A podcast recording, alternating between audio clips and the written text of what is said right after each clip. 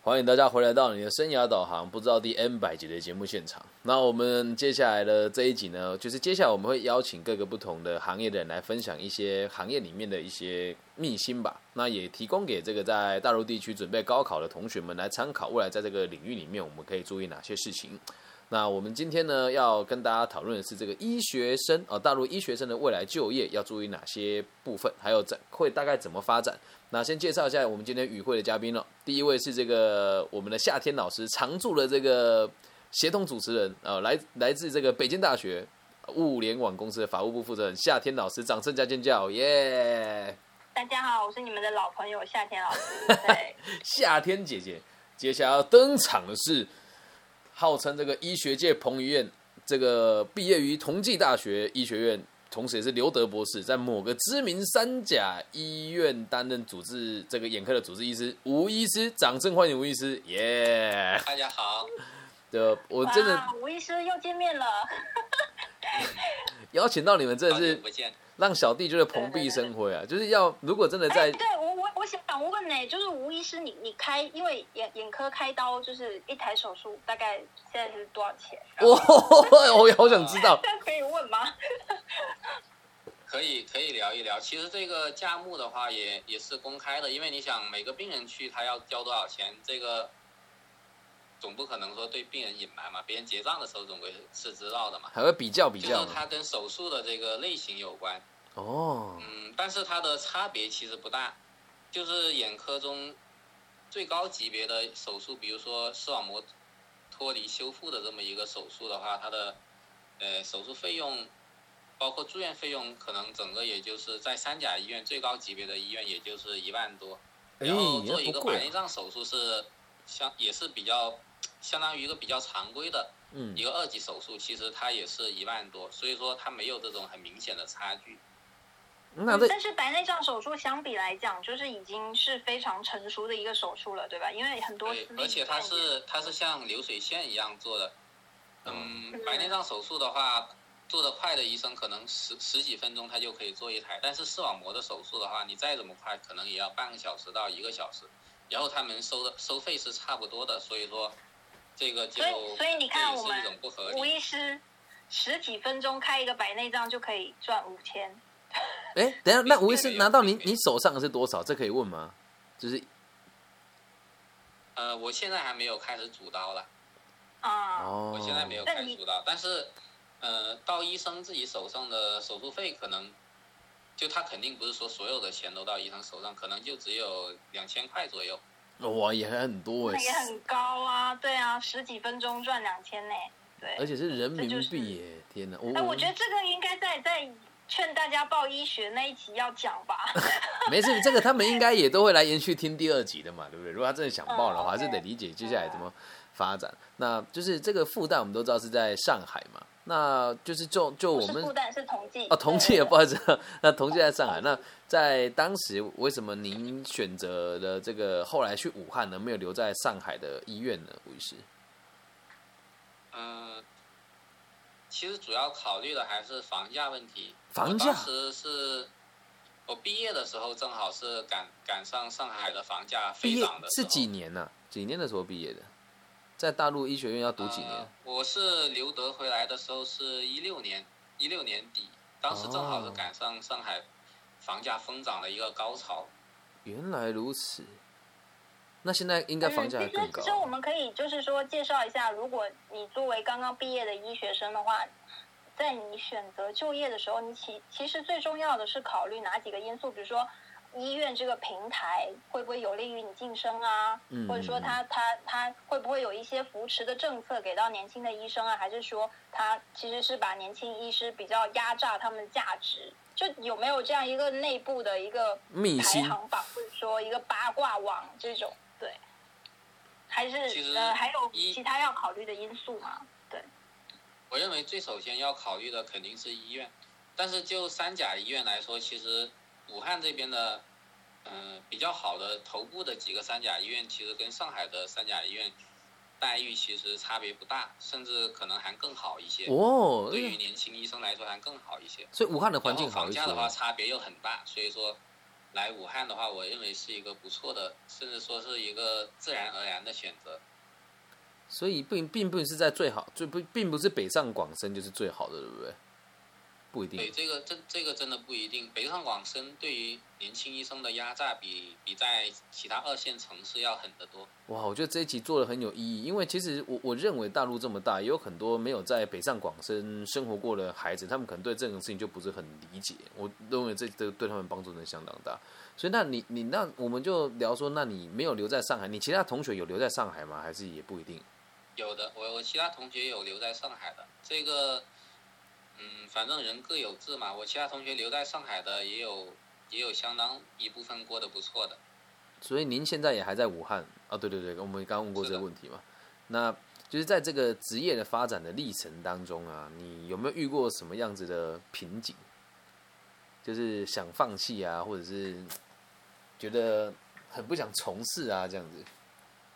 其实我觉得最想放弃或者说最困难的时候就是，呃，还还是学生时代，因为你想从医医学生本科阶段就要学五年，如果加上硕士阶段、博士阶段的话，那要达到十年以上，这个是可以说是跨越了一个时代。想想我当年 十年零六年读读本科的时候，跟我毕跟我博士毕业一六年的时候。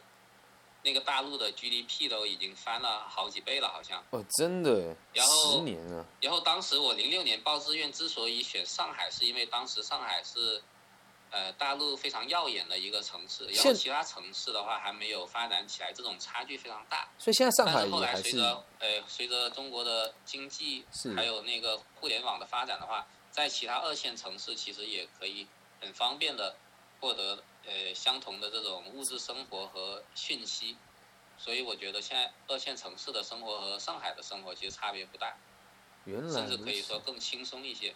所以现在上海真的比较不适宜人居嘛？如果这么说的话，对对对，不太宜居了。现在，那武汉呢？武汉现在宜居吗？就是现在在武汉这样子，肯定肯定是比上海宜居。其实我来了武汉以后，我就后悔为什么没有早点来。哦，这想法挺在上海。耽误了好多年，所以就是也也没有这个也怎么讲？因为越来越理解自己的需求吧。我觉得这也是一个很有趣的状况。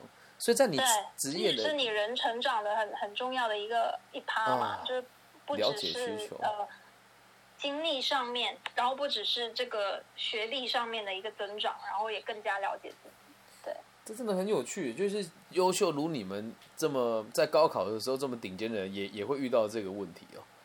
这真的也也很特别，所以就是你有可能。其实其实其实正正正正是，其实我跟我跟吴医师我们是很好的朋友嘛，所以我们其实有在有聊过这个问题，特别是在迷茫的时候，其实你们两个还会迷茫，这么顶尖还迷茫，是因为正正是因为我们其实当时是非常好的学生，就是成绩非常好的学生，在在在我们就学的那个环境里面，其实可以说是呃。肯定是超出一般人的水平，但是，呃，等到我们通过高考这个途径去到大城市，然后去到嗯这么好的学校里面，其实跟你的成长环境很不一样的人在一起上大学，然后你就会发现说，成绩并不能代表一切，就是它不能保证你未来的一定能够过上这个是。这个非常好的一个生活，因为成功其实是有很多个面向的，它是有很多因素决定，甚至它是有运气。有人说过，有人说过，人生是一场长跑。嗯，我觉得我非常同意这个观点。对对对，我也好同意哦。对，真的。那那吴医师现在过得幸福吗？你觉得？我觉得挺好的，我挺满意现在的这种状态。如果留在上海的话，我可能就不像现在。所以在上海生活一大概都要花多少钱？哎，夏老师你在深圳对不对？嗯。那在在深圳生活一个月大概得花多少钱才能够生存？房租就六千人民币啊！房房房租六 对这么多，但还好，以你的以你的状况是可以负担的嘛？六千人民币。那如果在上海呢？应该差不多吧，都都要付到六千、六千五、七千、八千这样一个。一个，如果你要一个单独的环境，而且我是跟我妈住嘛，我我这个房子有两个房间，对，那也还可以接受，这个跟台湾相较起来好像也差不多。应该还是还是偏高一些。但是吴医师，吴医师到武汉就直接买房啊。哇，吴医师，你这个财力雄厚，我的天！可不可以跟我们分享一下这个武？汉武汉的房租的话也是更便宜一些，两三千的话，估计就能租到跟夏老师差不多的这样一个房子。差这么多耶！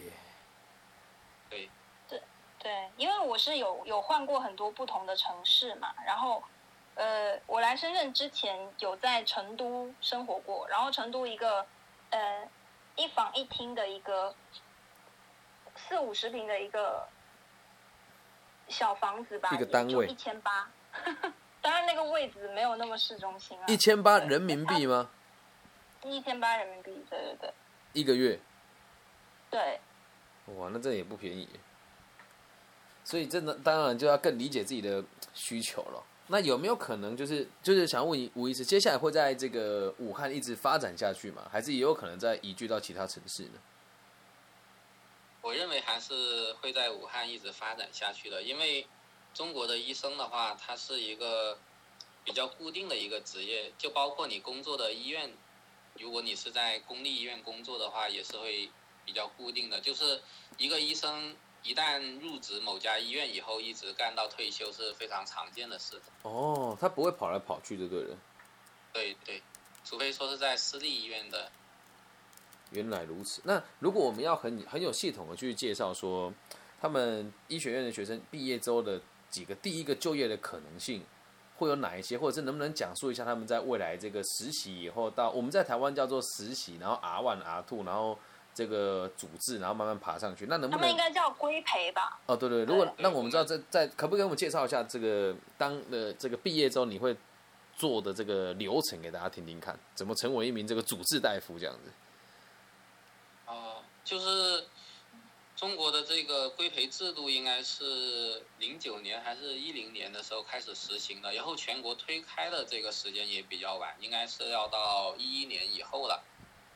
呃，现在的这种情况就是，医学生如果说是五年的本科毕业以后，呃，那他需要先通过规培，规培就是在三甲教学医院继续工作三年，然后拿到规培证。那规培有有工资吗？去正式找工作，规培有工资吗？规培是有工资的。大概多少？这可以跟我们分享一下吗？规培的工资在不同的城市应该还是比较一致，就是可能呃五千左右。哦，那但是到你手上的每个月到你手上的可能扣除一些税啊、保险啊，可能就是三千多的样子。这么少怎么过生活啊？那你当时有经历过这对，一段在上？海肯定是不行的，但是在武汉的话其实还好。那规哎但是其实是不是说硕士研究生或者是博士研究生，其实可以跳过这个阶段的？呃，并不能，哦就是硕士的话，现在是有两种模式，一种是呃五年毕业以后继续读硕士，是读完以后再规培；还有一种就是规培的同时可以申请同时读一个硕士学位，哦，还可以同时进就是。出来以后他就可以规培结束的同时，他可以拿到硕士学位证。原哦，这这个很方便。那规培的规是哪一个规啊？规定的规还是乌龟的规？规定的规，他他的全称是住院医师规范化培训。哦，我打下来哦，这个我觉得是我不哎，这个搞不好很多人都不知道啊。我觉得你之前在高中读书，你知道你知道这件事情吗？我我高中读书的时候，我还没有还没有这个制度。其实这个制度它刚推出来的几年，因为不成熟，所以也有很多医学生抱怨。现在慢慢的日增就是成熟了嘛，对不对？那那博士毕业呢？博士毕业还要规培吗？一定要吧？还是博士毕说不用业也是也是要的，也是要的。天哪！哪！就还有一种选择，就是像我一样一直读到博士，然后再出来规培。然后如果是在上海的话，它规定哪怕你有博士学位，你也必须先规培完了以后才能找正式的工作。规培规培这个阶段是不算正式工作的。像我刚留学回来的时候，在上海如果是规培的身份的话，其实是不算正式的劳动合同，连加入上海的户籍都做不到。好压榨啊！你贵为这个刘德博士，怎么可以这样子呢？实在，但也对，然后非常讽刺的是，我硕士毕业的时候，如果我直接在留在上海工作的话，其实是可以加入户籍的，留德以后反而不行。嗨，这制度确实有一些可以更好的地方哦。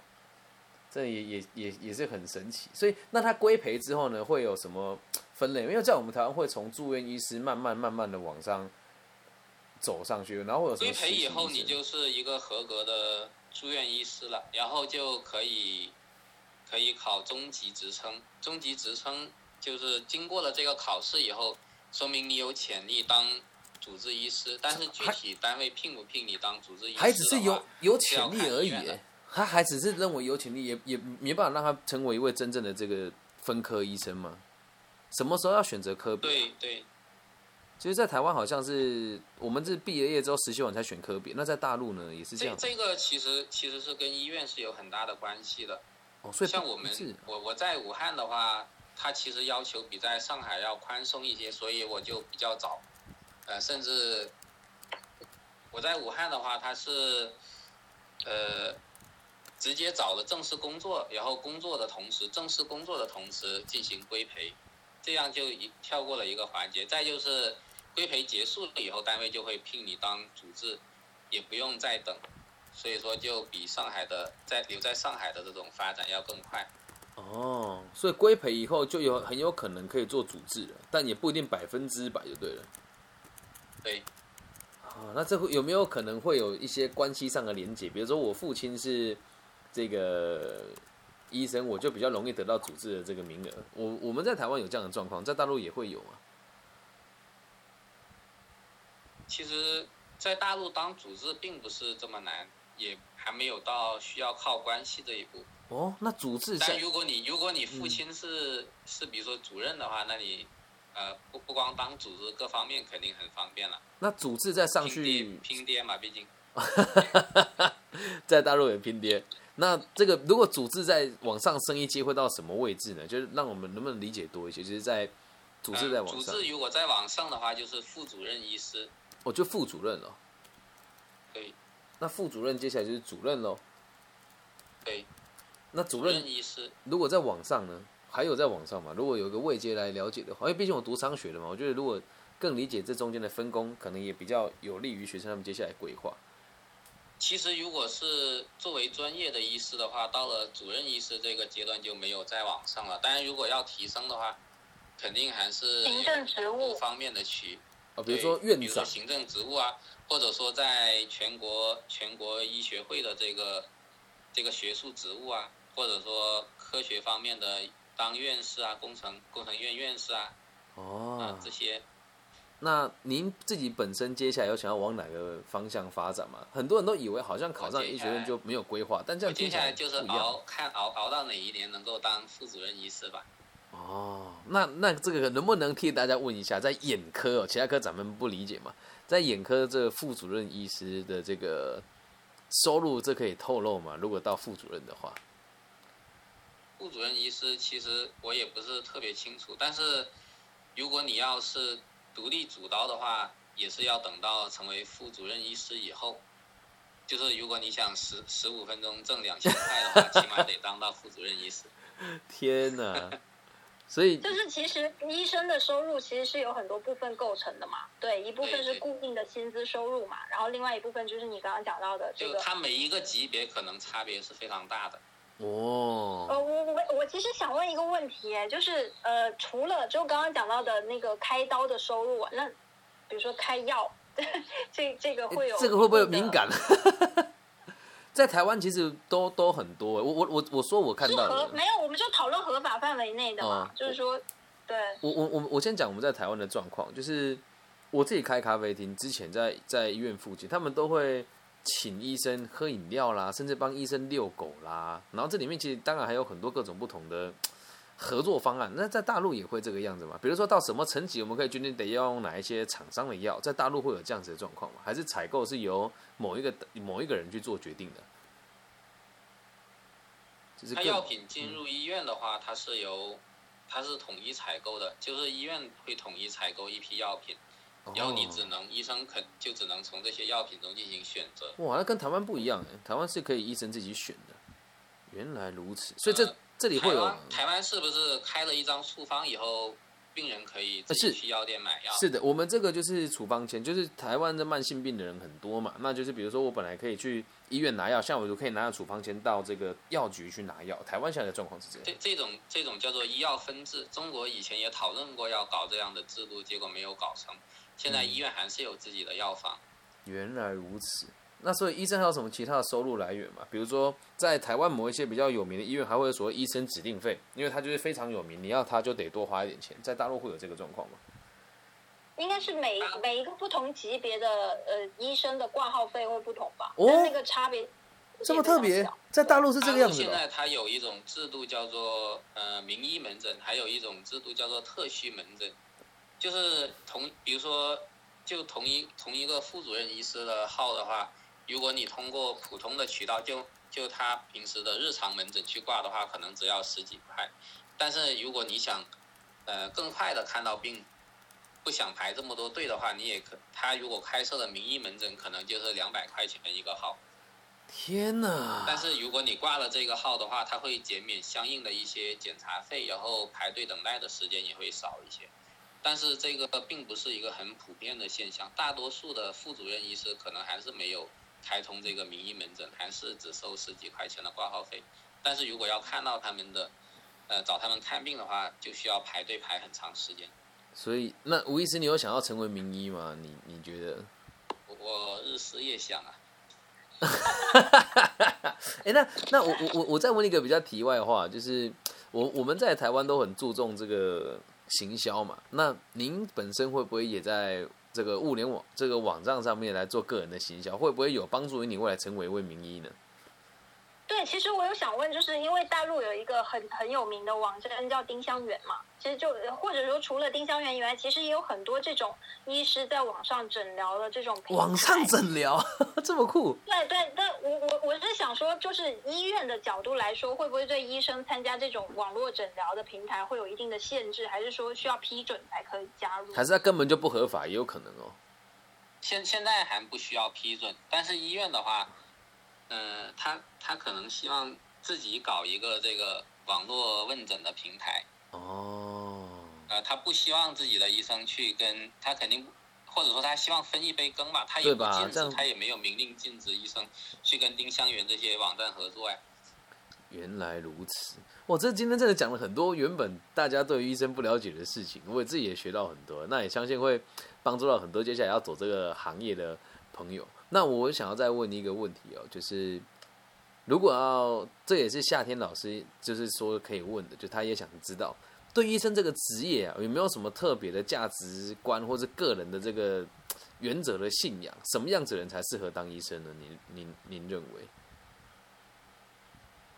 我我其实很想听你，我我的首先想听一下吴医生读一下那个誓言。哦，对对，好想听哦，吴医师的掌声欢迎吴医师，接下来要登场的是医生宣誓誓言。那个那个还是算了吧。但是我觉得，我我觉得，我觉得当医生肯定还是要首先要有责任感，其其次是要有进取心。哦，您您，我觉得这刚刚我们听到可能有大家会误会，以为说这个。医生的工作是不能不能有太多突破的创新，但还是持续要有一个进取的心，对不对？并不是说什么都依照流程完成。因为他为什么会觉得他需要进取心呢？就是有什么原因吗？还是？我我觉得其实这这一点跟跟在法律行业里面从业是一样的，因为你的你的世界里面是在日新月异的，就是无论是医疗的技术啊，还是说。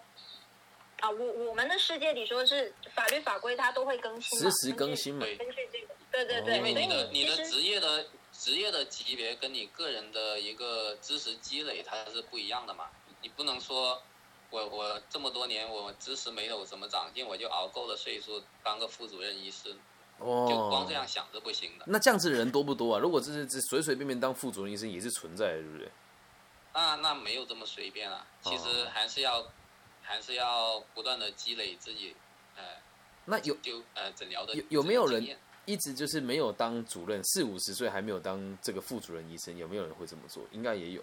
有啊有啊，应该蛮大一部分医生是因为当副主任医师，他也算是领导嘛，也也不是不可能每个人都能最后能当上副主任医师的。原来如此，但我觉得这个其实有一个进取心，好像就真的很符合我们一直在讨论的这个内卷的议题哦。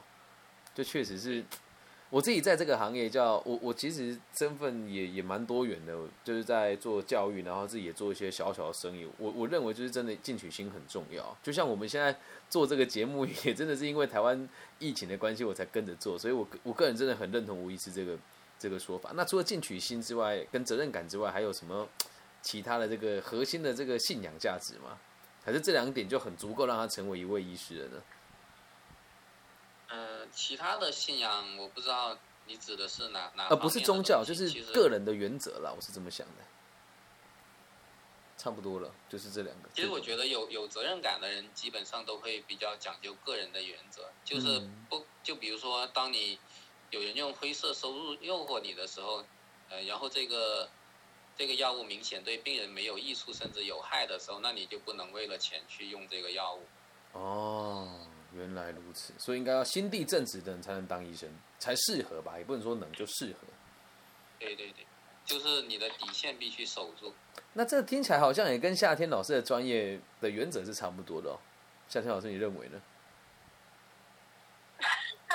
嗯，对啊，当然当然，从从事法律行业嘛，当然你你一进去的时候。就其实就跟那个医学生的誓言一样。哎，你们两个这个行业都有都有都有誓言的吗？我我没有，因为我没有，我我不是我没不是在律师事务所执业。哦，所以如果要考律师，也有誓言的吗？还是没有？应该是没有，但是他会有一个徽章，对。还是会有一个职业的自律啊，以及因为中国是有律师法的嘛，他会告诉你说你做律师什么东西可以做，什么东西不能做。我我真的觉得刚听吴医师讲这个责任感跟进取心，我我很认同的原因是因为几乎是各行各业的精英都都需要这这些原则吧。所以也希望在听节目的大家，就是如果你高考没考上这个医学，本来是你想读的，那你可以去听听，就是上次我们夏天老师跟听书老师跟我们分享的复读的那个集数，然后也想要跟大家分享，你现在考高考的时候也是一样啊，最重要还是什么责任感跟进取心嘛，其实都是差不多的。所以，我们今天这节聊了这个医学生未来的就业，还有这个规培的一些相关的事情，还有这个毕了业之后在工作上一个一个层级的这个爬爬升哦。那两位嘉宾还有没有什么想要补充的呢？如果没有，我们这一集时间就差不多到这边，就要准备下一集。我觉得下一集应该也很精彩。对，好，谢谢谢谢更新。吴医师还有别的吗？好，谢谢。没了没了。好，谢谢大家，拜拜。